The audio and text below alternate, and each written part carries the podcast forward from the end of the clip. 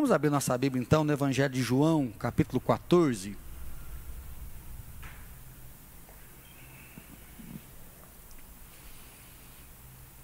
Evangelho de João, capítulo número 14.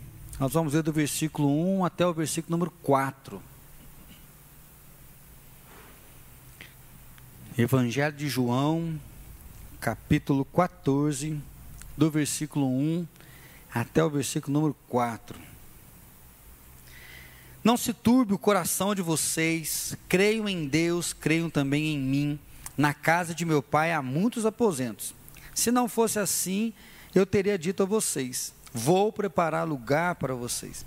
E quando eu for e preparar lugar, voltarei e os levarei para mim, para que vocês estejam onde eu estiver. Vocês conhecem o caminho para onde eu vou. Vai no versículo 27 agora. Versículo 27. Deixo a paz a vocês, a minha paz dou a vocês. Não a dou como o mundo a dá. Não se turbe o seu coração, nem tenham medo. Agora vai lá para o capítulo 16. Nós vamos ler o versículo 30. Capítulo 16, versículo número 30. Agora podemos perceber que sabes todas as coisas e nem precisas que te façam perguntas. Por isso cremos que vieste de Deus. Respondeu Jesus: Agora vocês creem? Aproxima-se a hora e já chegou, quando vocês serão espalhados, cada um para a sua casa. Vocês me deixarão sozinho, mas eu não estou sozinho, pois meu Pai está comigo. Eu disse estas coisas para que em mim vocês tenham paz.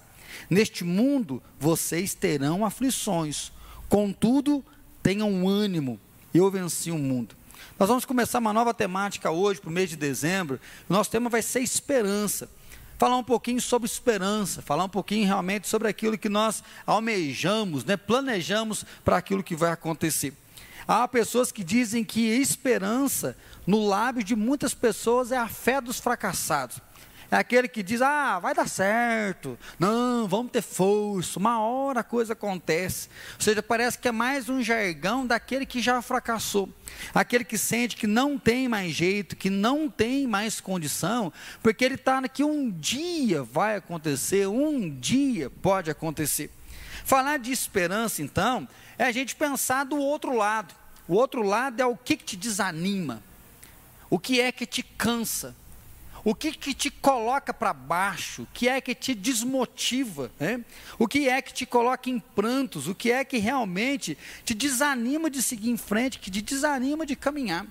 E aí eu creio que tem sido um ano bem controverso, né? Passamos o ano passado na perspectiva que esse ano seria melhor, em alguns aspectos é melhor, mas ao mesmo momento essa sombra, né, de uma onda, né? Cada hora tem um nome de uma onda, cada hora tem um nome do que, que vai acontecer e depois se vai ter eleições mesmo, para onde que nós vamos caminhar.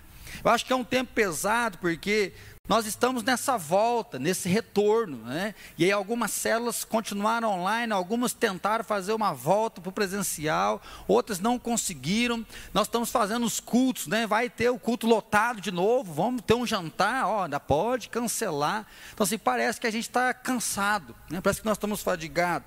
Pensando ainda bem, ainda mais, né? Final de ano. Então, assim, final de ano parece que a gente está quieto Estava até brincando, né? Tem um lanchinho aqui no intervalo para a equipe de louvor.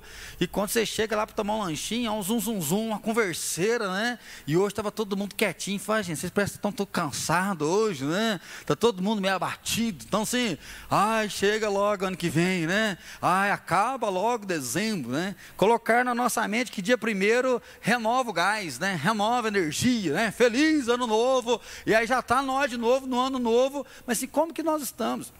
Isaías, ele vai dizer, né? Até os jovens se cansam, até os moços se afadigam. Imagina os quarentão, sessentão, né? setentão, né? oitentão. Né? Ou seja, chega uma hora que abate, chega uma hora que cansa.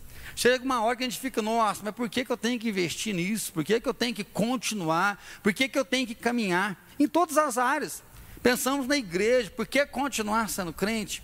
Por que ser líder de célula, continuar? Ah, não deu muito certo, por que ter que retomar? Por que participar do louvor? Por que permanecer casado? Por que ser jovem e ser santo, não se contaminar, não cara? Então, assim, muitas vezes nós nos abatemos aos porquês e nós começamos a cansar. Por isso eu perguntei, né, o que é que te desanima? O que é que realmente coloca você em xeque para pensar em esperança, para pensar em perspectiva? Né? Então, se o ponto de vista lá no texto que nós lemos é tenso, o texto de Jesus começa dizendo assim: não fiquem angustiados. Por quê? Porque o povo está angustiado. Jesus não está dando uma palavra assim, ó, oh, vocês podem se angustiar, ó, oh, toma cuidado, porque vai chegar um momento difícil, vai ter um dia de dificuldade. Não. Jesus ele olha para os seus discípulos, ele fala assim: olha, não fiquem angustiados. Por quê? Se você ler um pouquinho para trás, o capítulo 13, Jesus aponta o traidor. Eles estão no meio de uma refeição, imagina aí uma almoção, né? imagina aí uma janta bem gostosa, que você está com os teus amigos, aí vocês estão conversando, vocês estão falando, e aí estão ouvindo ali de Jesus, e Jesus é o guia, né? o líder daquele grupo lá, o administrador do grupo, e aí Jesus olha para o grupo e fala assim, um de vocês vai me trair.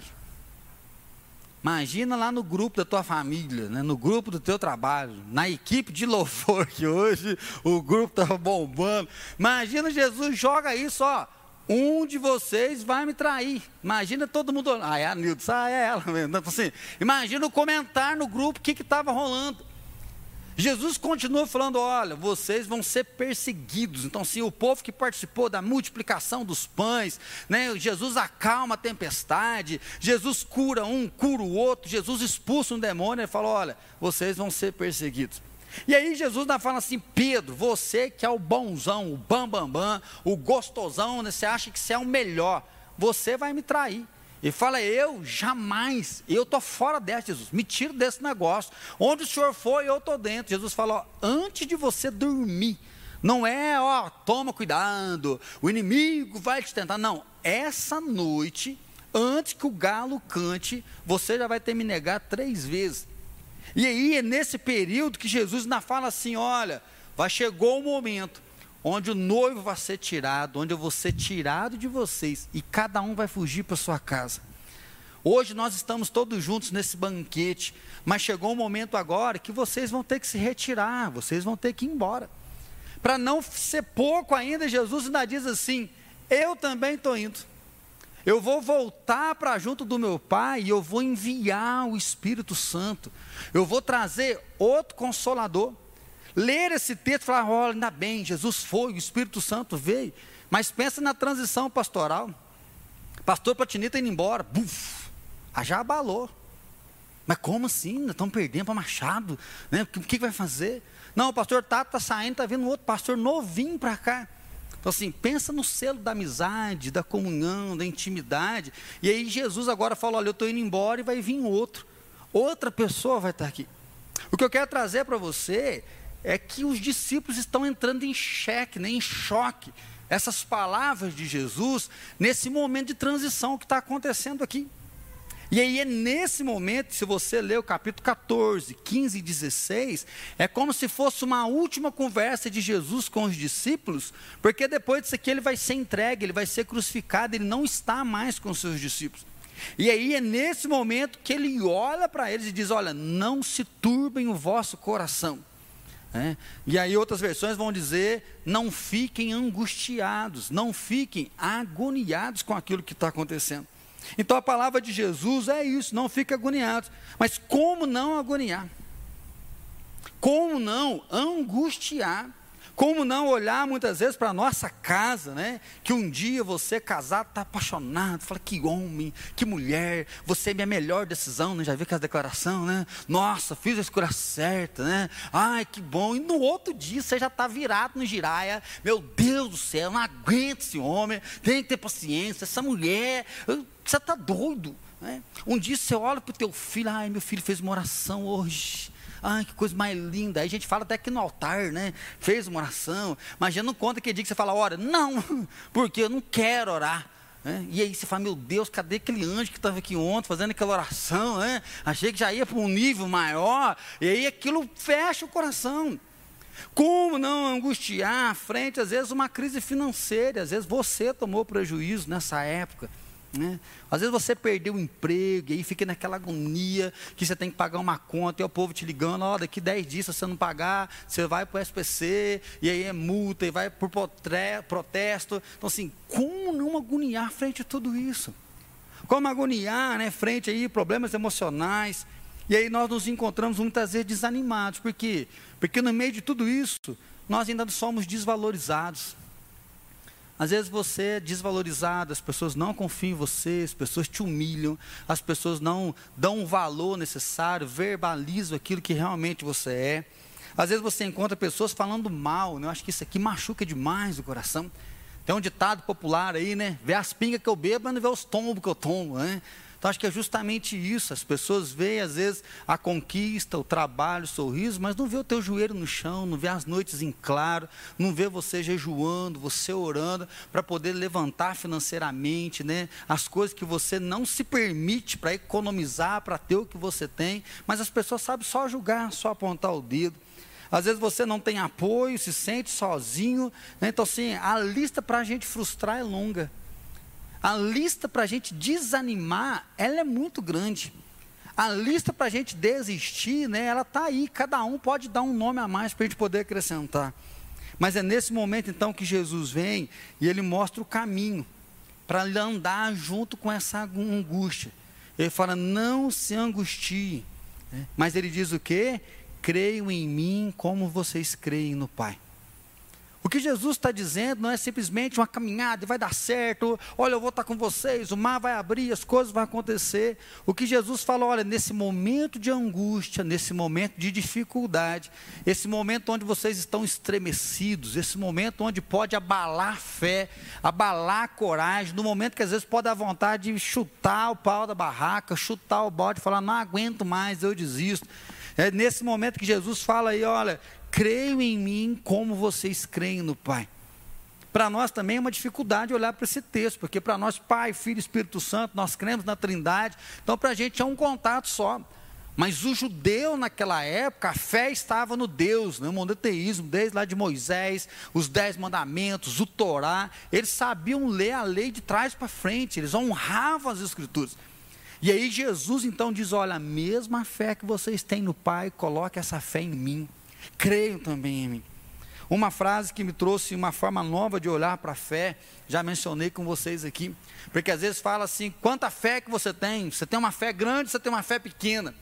E aí, quando eles questionam Jesus, falam: Jesus, aumenta a nossa fé, ele fala: olha, se vocês tiverem fé do tamanho de um grão de mostarda, você diz para o monte: sai daqui, vai para lá, e esse monte vai para lá. O que Jesus mostra é que não é o tamanho da fé, mas em quem você deposita fé, ou seja, em quem você apoia, em quem você se escora, em quem você confia. E é nesse momento que Jesus fala: se você se apoiar em mim, se você confiar em mim, né, os milagres podem acontecer, o meu poder pode acontecer. Hoje de manhã, ouvindo o bispo JB Carvalho, eu achei muito legal, porque ele falou assim: que o mesmo apóstolo que negou Jesus diante de uma escrava, que é Pedro. Uma escrava de madrugada fala: ah, Esse aqui é um dos dele. Eu falei: Eu não, eu não, não tem nada, nem conheço, nem sei de que, que vocês estão falando. Esse mesmo que perante uma escrava ele nega Jesus, ele se levanta diante de uma multidão que nós não sabemos quantos, Sabemos que deviam ter ali líderes religiosos, pessoas de alta sociedade, e ele anuncia o evangelho, ele fala de Jesus com ousadia, com intrepidez, a tal ponto de dizer: esse Jesus que o Antigo Testamento falou, esse Jesus que veio até nós, pisou aqui na terra, vocês o crucificaram, vocês o mataram, vocês o negaram, e ele é o Salvador. A palavra dele vem com tanta ousadia que 3 mil pessoas levantam a mão e falam: Nós queremos esse Jesus. Nós queremos mudar de vida. Não tem como viver se não for viver para esse Jesus. E aí é tão forte ver como que nega diante de uma escrava e como que enfrenta essa multidão para falar. E o que nós vemos que a grande virada é o que? É que Pedro passou a crer em Jesus. Frente às angústias, frente às dificuldades, ele passou realmente a confiar, ele passou a colocar a vida dele nas mãos de Jesus. É muito bonito ver que os discípulos que estão no barco amedrontados, porque a tempestade chegou, mestre, não te importa que pereçamos, faz alguma coisa.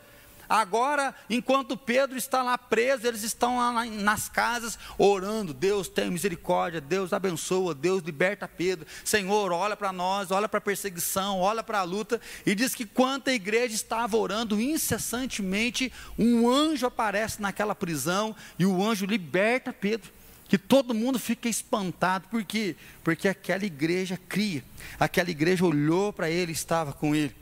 É um chamado, então, e a Fran até ministrou aqui, a pedir perdão, porque muitas vezes nós não conseguimos crer nele. Muitas vezes, na angústia, a perspectiva nossa não é de esperança.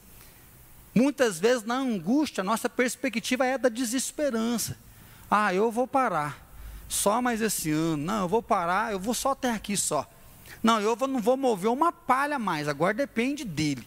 Não, agora depende dela. Se ela quiser fazer alguma coisa, ela vai, porque eu não faço mais, eu já cheguei no meu limite, eu não estou nem aí. Por isso que eu li o versículo 27. Jesus ele continua falando e ele chega um momento que ele diz: Não fiquem angustiados, porque a minha paz eu dou para vocês. É. A minha paz eu concedo a vocês. É o shalom de Deus, é a prosperidade de Deus, é o cuidado de Deus. Se você for lá para Isaías 26, versículo 3, fala assim: que o Senhor conservará em perfeita paz o coração daquele cujo propósito é firme. Por quê? Porque ele confia em Deus. Lá uma profecia dizendo que Deus vai conservar em paz o coração daquele que crê, o coração daquele que teme. O versículo 12 ele acrescenta dizendo: Senhor, concede-nos a paz, porque todas as nossas obras tuas fazes por nós. Ou seja, eu tenho paz porque eu tenho um Deus que não dorme, eu tenho um Deus que não vacila, eu tenho um Deus que está atento, eu tenho um Deus que está cuidando. É assim então que Jesus diz: não fiquem angustiados, não fiquem com medo. É um momento então para nós resgatarmos a fé, é um momento para nós resgatarmos a nossa crença de que nós cremos em um Deus que é poderoso, nós cremos em um Deus que é salvador, nós cremos em um Deus que ressuscitou da morte. Aí sim, é bonito falar de esperança. Esperança não como um animador de palco. Nossa, tenho que hoje fazer uma mensagem para animar os irmãos, porque o final do ano está aí, o povo está desanimado, e senão a igreja fecha as portas. Não. A promessa não está em um pastor animador de palco, a promessa está em Jesus dizendo que as portas do inferno não vão prevalecer contra a igreja. É nesse momento aqui então que Jesus se levanta dizendo: Você está angustiado, qual que é o remédio para a tua angústia? É você crer em mim, é você fixar os seus olhos em mim, é você renovar a esperança.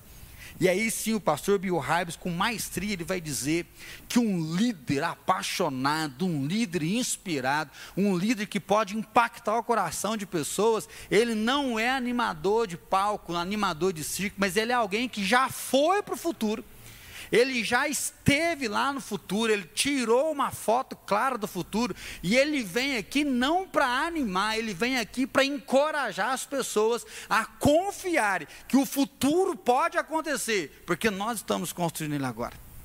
E aí sim é uma viva esperança. A viva esperança é que nós cremos um Deus Todo-Poderoso que nos mostrou a eternidade, que nos revelou o que está lá. O chamado a ter esperança, então, para você que é a cabeça da sua casa, você que é o marido, você que é a estrutura, é poder sonhar com o seu casamento.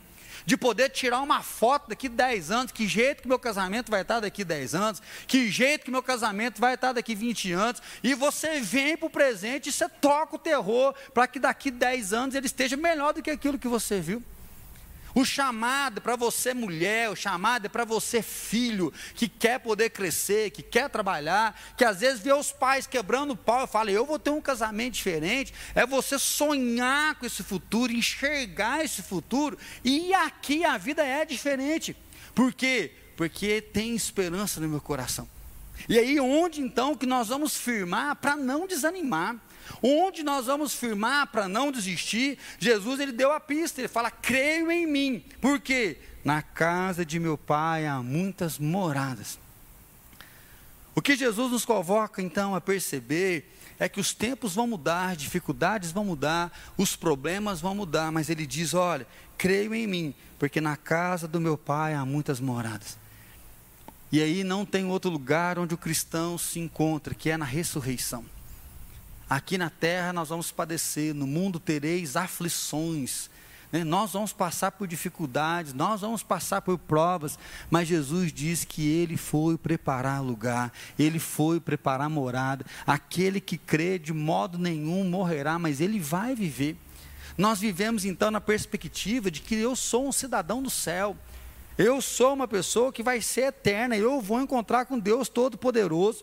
Eu não estou simplesmente aqui de passagem, porque às vezes a gente usa um pouco essa expressão, né? Como Pedro vai dizer, somos peregrinos, forasteiros em terra estranha. É assim, ah, eu estou de passagem. Se eu estou de passagem, é igual o turista, né? O turista vem, joga a lista no chão, tira uma foto para postar no Instagram, e ele está só de passagem naquele lugar. Sim, nós estamos de passagem, mas é uma passagem para deixar marcado.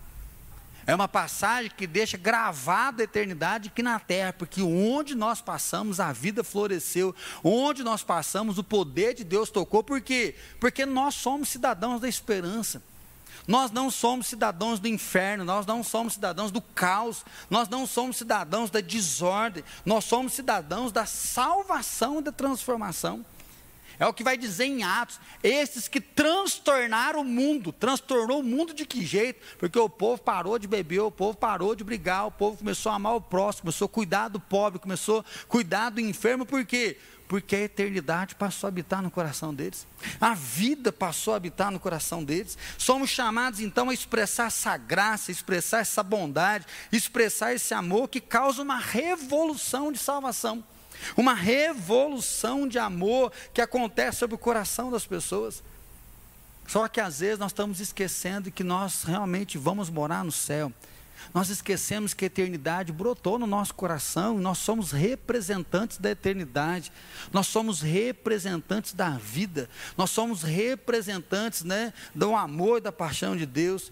Só que aí a gente acaba anunciando a discórdia, o ódio, a briga, e a hora que o desânimo vem, é hora que não dá vontade de permanecer casado, é hora que dá vontade de sair de casa porque você não aguenta mais seus pais. É hora que não dá vontade nem de ser você mesmo, que a gente se cansa, essa igreja, esse pastor, essa célula. E aí parece que a vida vai ficando uma constante né, de abandono, uma constante de cansaço, uma constante de sem vontade, sem projeto, sem ter realmente uma sustância, um negócio que valida caminhar. É por isso que eu queria finalizar, porque Jesus diz assim: Deixo-vos a paz e tenham bom ânimo. Se você pegar então 14, 15, 16 até o 17, Jesus vai falar: se vocês creem em mim, vocês vão pedir no meu nome e eu vou fazer. Jesus fala: olha, como eu não vou estar aqui na terra mais, se vocês crerem em mim, vocês vão fazer as mesmas obras que eu faço, e obras maiores vocês vão fazer, porque eu vou estar com vocês. Mas no momento de angústia, Jesus disse: Eu vou deixar a minha paz, por isso tenham um bom ânimo. Bom ânimo nessa vida motivacional que nós estamos agora, né? Vou conseguir, vou conseguir, eu vou conseguir, porque eu vou conseguir, né? E aí você já acorda amanhã, né? Encorajado, renovado, mas 10 horas da manhã, se tiver que só de lascar, você já está desanimado de novo. Você já cansou. Não, essa semana eu vou amar minha esposa, né? Vou cuidar bem dela. Né? Fala, amorzinho, o que, que foi? Fala, não, foi nada, né? Morre, bicho, né? A gente até tenta fazer um negócio diferente, mas, mas não dá, né? Não vai. Então, se o que Jesus está dizendo, tenha bom ânimo. O que, que ele diz?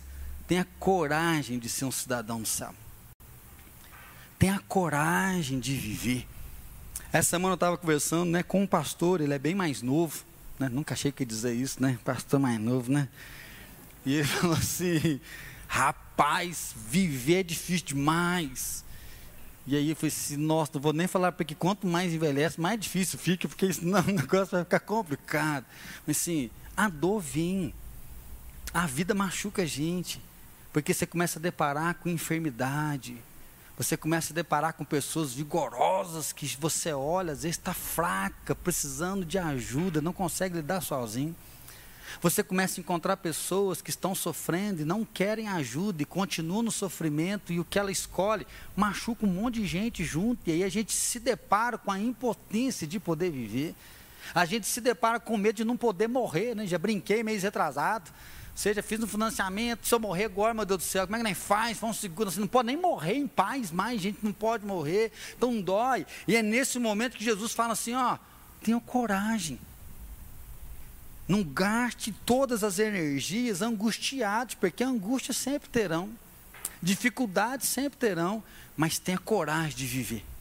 E é isso, eu queria desafiar você então esse mês a ter esperança, a ter coragem para viver a ter coragem para fazer aquilo que é certo, a ter coragem de tirar uma foto do futuro que ninguém tirou, a ter coragem de ter uma perspectiva, não é de loucura, não é de animador de palco, né, é de realmente uma visão de fé, porque Jesus disse: olha, vocês têm um lugar no céu e vocês estão indo para um lugar no céu. Se você prepara sua mala para ir para a praia, o que, que você coloca? Você prepara sua mala para ir para Disney, né? O que, que você colocaria para ir para Disney? Mas se você vai para o céu, o que é que você coloca na mala? E Jesus fala: coloca coragem. Coloca coragem para vencer o seu dia, coloca coragem para vencer o seu leão, coloca coragem para ser o melhor pai que você pode.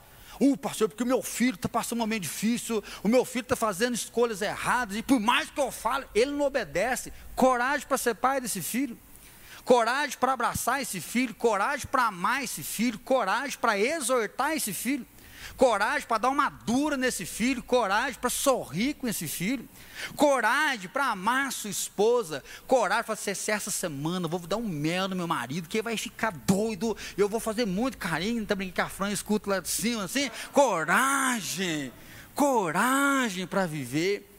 Coragem para cuidar do seu pai, mas ele não merece, é verdade. Mas você está fazendo uma mala para o céu coragem para honrar o seu pai, coragem para respeitar o seu pai, coragem para obedecer o seu pai, coragem para orar pelo seu pai, coragem para orar com o seu pai, coragem para enfrentar realmente as dificuldades, e é isso que Jesus está marcando com seus discípulos. Ele fala: tenha coragem. Por quê? Porque vocês vão ter motivos de sobra para desanimar. Vocês vão ter motivos de sobra para desistir. Porque o inimigo, o adversário das vossas almas, ele sabe o que é que vai jogar você no chão. E aí, meus irmãos, é o momento então de nós abraçarmos a nossa vida. Nós estamos vivos. Deus nos deu uma vida para a gente poder viver. A desonestidade é que o pecado vai ceifar a nossa vida cedo demais. E aí, cedo demais, você pode ir embora, você pode partir, e aí você não teve coragem para consertar. Você não teve coragem para acertar. É que um dia o profeta Isaías vai lá dizer para o rei Ezequias, fala assim, ó, conserta tua casa, arruma tua casa, porque tua casa caiu, você vai morrer, meu filho. Diz que ele vira para o canto e começa a chorar. Fala: Deus, eu temo o Senhor. Deus, eu sou da igreja. Deus, eu sou da diaconia. Deus, eu toco no louvor desde quando era pequenininho no coral das crianças. Tem dó de mim. Deus fala: Vou te dar mais 15 aninhos então mas conserta a sua casa. Tem um rei, e a frase choca muita gente, porque ele morre e fala assim: foi embora sem deixar de si saudade. Que tristeza. Uma vez ouvi, né, acho que até já compartilhei aqui, que um pessoal estava num velório, e aí o pastor pregando: esse irmão foi uma benção, esse irmão foi uma benção na igreja. Quando que vê a mulher falou assim: é mentira! O senhor fala assim desse homem que o senhor não viveu junto com ele em casa. Ele era isso, isso, e foi elencando. Fala, como é que você termina um culto fúnebre desse? A gente dá risada, mas se chamar o seu filho e perguntar como que é o seu papai, o que, que ele vai falar de você? Se hoje fosse um dia do testemunho da verdade, todas as esposas aqui na frente falando dos seus maridos. Meu marido é um homem que faz as malas para a eternidade. Aleluia. Estou brincando aqui, meu irmão, para que você tenha coragem. Estou brincando aqui para que você lembre que a vida não é de mentira. Que a vida não é de brincadeira. e que nós temos condição de comer o melhor dessa terra. É isso que está lá em Isaías. Isaías diz: olha, se você pecar, se você não me obedecer, se você não estiver no meu caminho, você vai sofrer que vai sofrer na eternidade, porque o lago de fogo e enxofre é daquele que não ama e não obedece a Deus. Mas ele diz também assim: mas se você quiser, e se você me ouvir, você vai comer o melhor dessa terra. Nós não cremos na teologia da prosperidade, mas nós cremos num Deus que é próspero. Às vezes a nossa casa está sofrendo, o nosso casamento está sofrendo, os nossos filhos estão sofrendo, porque nós não estamos abraçando a vida com coragem. Porque nós estamos angustiados, revoltados, bravos, com a mente cauterizada, conformada com o padrão mundano. O nosso padrão é do céu. Eu vou morar no céu. A minha vida reflete o céu. A minha vida expressa a grandeza desse céu. A minha vida ela é uma expressão de crer em Deus. Não porque eu sou pastor, mas porque eu sou filho de Deus em primeiro lugar. Ah, mas e quando a gente pisa na bola? Sim, a gente pisa, até os moços caem. Mas nós renovamos a nossa confiança no Senhor nós renovamos a nossa fé no Senhor. E Ele diz: não fiquem angustiados, porque eu minha paz para vocês. Não fiquem angustiados, porque na casa do meu Pai há muitas moradas. E aí, para onde eu vou, vocês sabem. Nesse momento, Tomé fala assim: Mas Jesus mostra o caminho. Tem muito crente que quer saber o passo a passo. E aí dá espaço para mudar o casamento, dá espaço para educar o filho, dá espaço para o sucesso financeiro.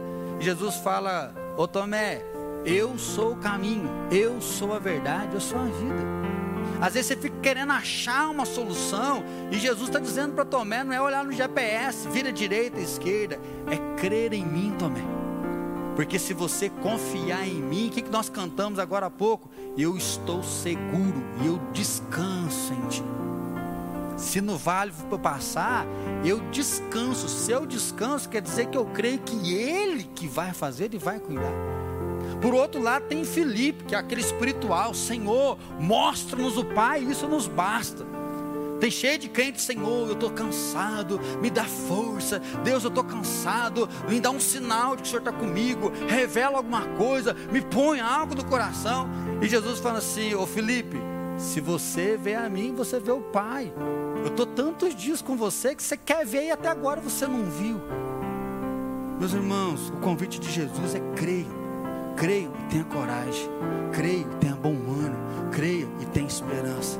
Esperança não de animador de palco, mas esperança de que aquele que prometeu, ele é fiel para cumprir. Ele vai voltar para nos buscar.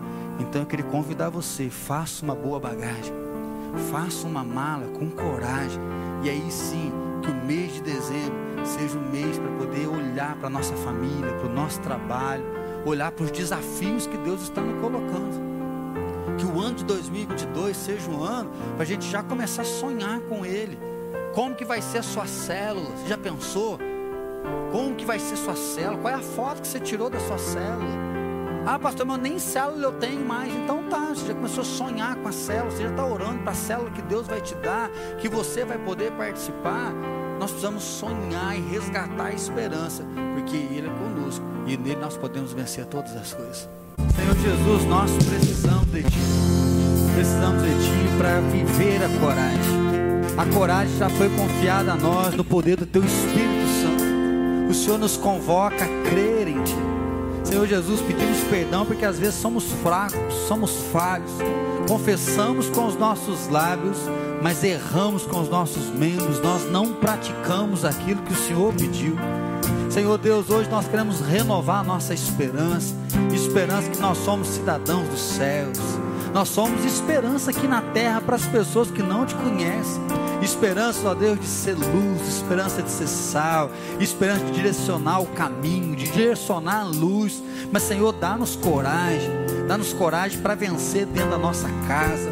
Senhor, nós queremos chegar nos céus aprovados, queremos chegar nos céus sem nenhuma vergonha, sem nenhum medo, porque nós combatemos o bom combate, nós tivemos coragem para viver, nós tivemos coragem para obedecer. Senhor, no meio da angústia, não nos deixe desanimar. Relembre que o nosso lugar está preparado. Relembre, ó Deus, que Jesus está aguardando a nossa volta e assim para nos dar uma conduta diferenciada. Senhor, que seja um mês de renovar esperança, renovar fé e principalmente renovar coragem no dia a dia. Que a cada manhã, junto com a tua misericórdia, renove coragem coragem de ser uma nova criatura, de ser um novo filho, uma nova filha que vai viver para o louvor do teu santo nome. E assim nós cremos que milagres virão, sinais virão, ó Pai. A tua presença será manifesta no nosso meio Pai de amor, dá uma semana abençoada, dá uma semana onde a alegria se renove, dá uma semana onde nós possamos sonhar com o futuro, enxergar coisas novas, ó Pai, lá na frente, mas começar a batalhar e ver a mudança hoje, a transformação hoje, e que a graça maravilhosa de Jesus Cristo, Senhor e Salvador nosso, o amor do Pai Todo-Poderoso e que a paz do Espírito Santo seja derramado sobre cada um de nós e sobre todos os nossos irmãos que estão espalhados na face da terra, hoje e para todos sempre. Amém, Senhor.